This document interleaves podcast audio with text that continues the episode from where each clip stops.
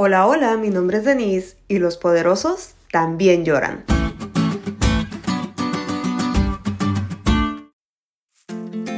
Recientemente escuché una entrevista que le hicieron a una joven hija de uno de los empresarios más importantes de la región. Desde muy temprana edad, ella experimentó el alcoholismo. La pregunta recurrente era, ¿cómo teniéndolo todo se sentía tan vacía, deprimida y sola que hacía del alcohol su refugio?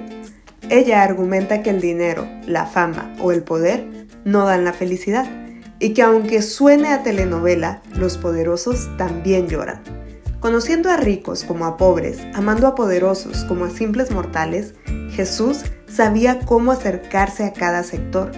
Esta semana hemos oído de Naamán, Nabucodonosor y Nicodemo, hombres que terrenalmente tenían poder, pero que también tenían vacíos, que sufrían y tenían necesidades, para todos ellos, Dios encontró la manera de hacerles saber su amor.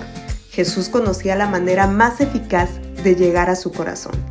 Hay muchos prejuicios alrededor de nuestra misión en favor de los poderosos. De entrada, nos cuesta acercarnos a ellos y más aún entablar una amistad con ellos. No obstante, de Jesús aprendemos que es mejor no perseguirlos, pero sí estar cerca para mostrarles amor y empatía, como la sierva con Namán como Daniel con Nabucodonosor y como Jesús con Nicodemo.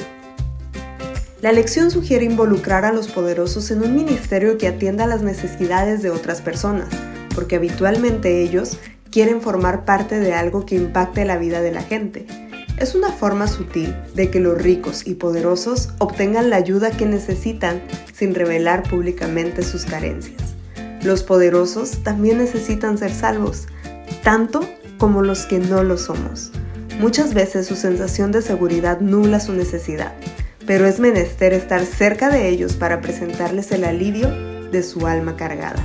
El desafío de esta semana consiste en añadir a tu lista de oración diaria a alguien que esté en una posición de poder, que no sea creyente y que sea alguien con quien podrías entrar en contacto de tanto en tanto.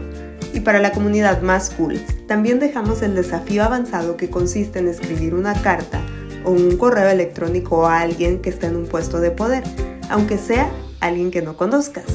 Dile que estás orando por él o por ella.